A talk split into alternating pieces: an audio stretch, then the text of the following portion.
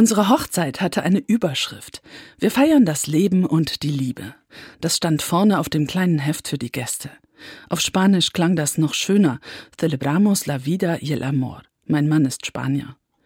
Die Hochzeit ist lange her, unsere Kinder sind groß. Oft genug hatten und haben wir Anlass zum Feiern und Danksagen. Dann stellen wir fest, das passt immer noch. Wir feiern das Leben und die Liebe.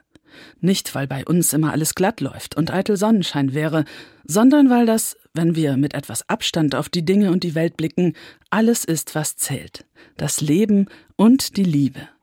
Daran hat heute auch der weltweite Feiere das Leben Tag erinnert.